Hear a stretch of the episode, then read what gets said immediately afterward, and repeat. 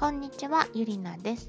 今日はですね、惣菜コーナーで妻がブチギレ、その理由とはということでですね、ある事例をもとにどうして妻がブチギレたのか一緒に考えてみたいと思います。ネットの記事のタイトルでですね、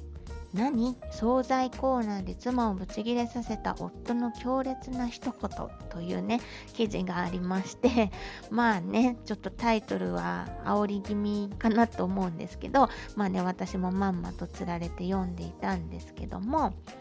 まあねその中に載っていた事例が 結構あの極端で面白かったのでご紹介するんですけどね。まあ、要約しますと2歳のお子さんがいる夫婦が、まあ、外出していましたと。で妻が「今日の夕食は外で済ませる?」と聞いたんですが、まあ、夫の方はですね子供がぐずったら面倒だなとか考えてですね「いや今日は家で食べようよ」と言ったと。で妻は「てんてんてん無言」でまあその後の場面でですね今度はスーパーで、まあ、妻奥さんが惣菜コーナーを見ている。で、まあ、夫の男性がですね出来合いのものでも買うんなら近くの惣菜店に寄ればよかったね。あそこの唐揚げ好きなんだよな。あなんか唐揚げ食べたくなってきたと。妻てんてんてん。妻は無言で精肉コーナーへ向かって鶏肉を買って帰ったと。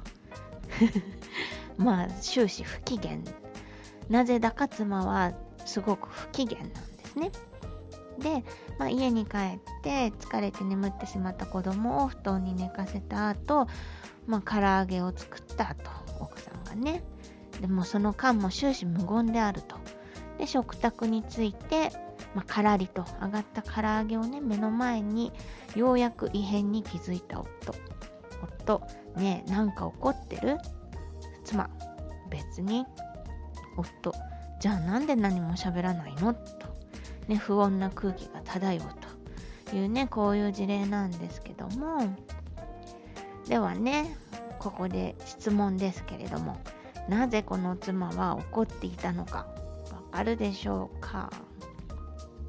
まあねこれをお聞きの皆さんはもちろんわかると思うんですけどもこれはですね最初に妻が「今日の夕食は外で済ませる?」と夫に聞いた時点でですねこれはですね夕食は外で済ませるか聞いていたのではなく今日は疲れていて夕食を作りたくないの夕食は外で済ませるかそうでなければ出来合いのものでも買って帰りたいんだよねというね意思表示だったということなんですね。でもそれが全く夫には伝わっていません。家で食べようよと無邪気にね放った一言はですね夫が無邪気に言った一言は妻にとってみればですね怠けてないで夕食はきちんと作れよと言われたぐらいねもうショックな一言だと。ね、妻としてはえ何を？家で食べようよって言うけど作るのは私なのにもう全然気遣いとかないし気が利かない私のことなんか全然分かってくれないと不満が溜まっているんですねでまあ夫からしたらですよ外で食べようかと聞かれたからねでも子供が騒いだりしたらあれだし家で食べないとね返しただけでそのね夕飯作りたくないとかねそんなの言ってくれなきゃわかるわけないだろうというわけですよね。でも妻からすると言わなくてもそのぐらいは察してほしいと。いやむしろ外で食べないというのはイコール外で食べたいっていう意味なんだからそれくらい分かってよということなわけですね。でも話す気にもならはいはい私が作ればいいんでしょっていうことでね子育てでこんなに疲れてるのに揚げたての唐揚げが食べたいってかと。本当になんかもう子供ができた後もね自分は何も変わらないで食べたいものを食べさせてもらえていいご身分よねっていう形でねもうどんどん不満が溜まっていくわけですよね。でも夫はもう知る由もないと。そんな風にね思っているなんて言ってくれれば別に外で食べたりねお惣菜買って帰ったりするのになんで言ってくれないんだよっていうわけですよ。でね、こういったすれ違いって、まあ、このね、ネットニュースとかね、はたから見てると、まあ、すれ違ってるなっていうのが あの、一目瞭然と言いますかね、どちらの言い分もわかるんですよね。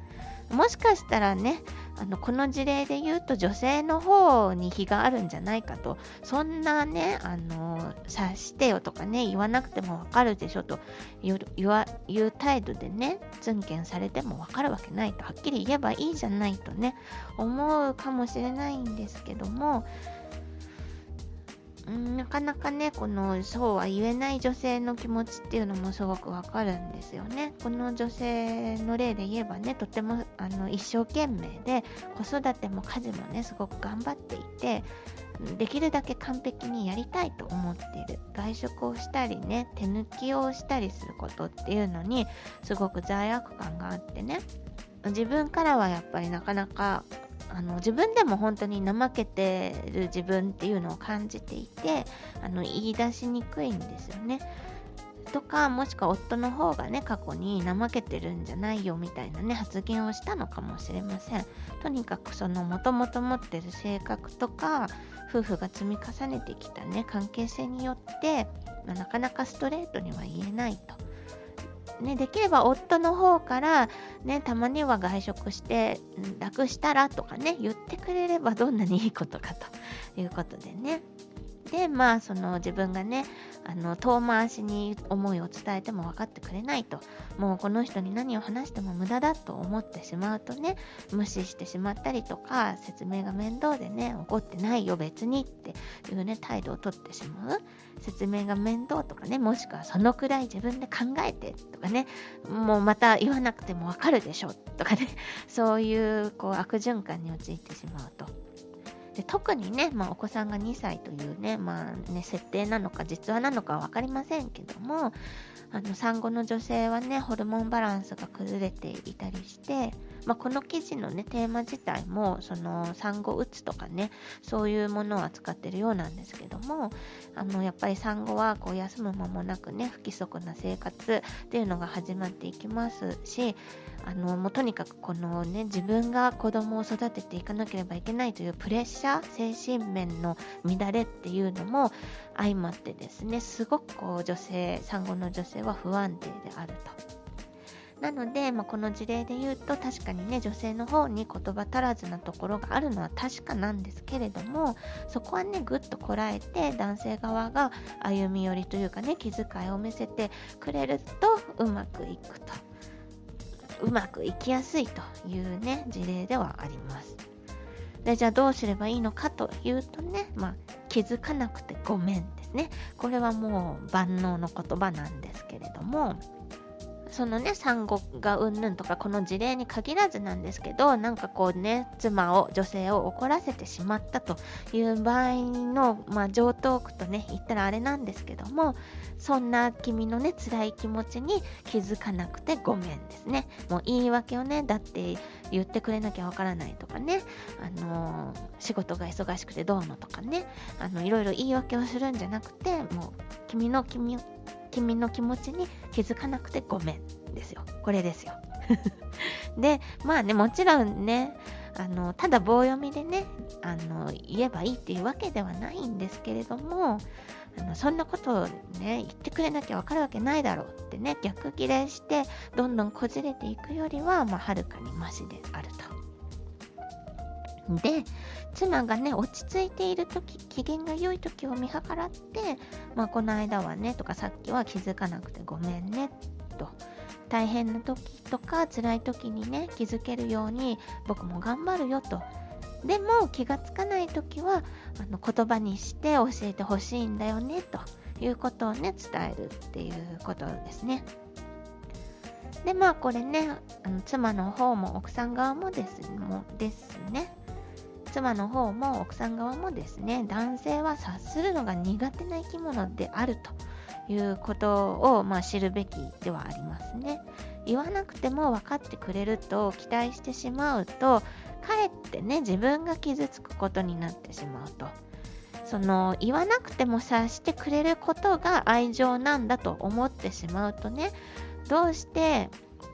夫は彼は分かってくれないんだろう私のことなんかどうでもいいのかなっていうふうに思ってしまうんですけれども、ま男性の方はもう本当に単純に言われないと分からないっていうねことでもありますのでその言わなくても察してくれるっていうことをね愛情の指標としないっていうことは、まあ、大事なことですね。まあね男性側も女性側もですねその双方のコミュニケーションの違い苦手分野とかねいうのを知った上で自分がしてほしいことをね言葉にする。でシンプルに伝える。その感情をねなるべく乗せずにですね女性であればあの時もこうだったっていうねそのいろんな記憶がバーッと蘇ってしまうということもあるんですけれども感情的にならないであのもう本当にこうしてほしいこうしてくれると助かるんだけどっていうのをねシンプルに伝えるっていうことが大切ですね。なかなかねあの口で言うほど簡単なことではないんですけれどもまずはそのね男女でいろいろこうコミュニケーションのやり方に違いがあるということを知るっていうことだけでもね結構あの前進改善していくことにつながると思いますので、ぜひね、この番組でもいろいろとね、役立つ知識をご紹介していきますので、あのご興味があればチェックの方よろしくお願いします。番組のね、登録とかフォローとかをしていただいて、チェックしていただけると大変嬉しく思います。というわけで聞いていただいてありがとうございました。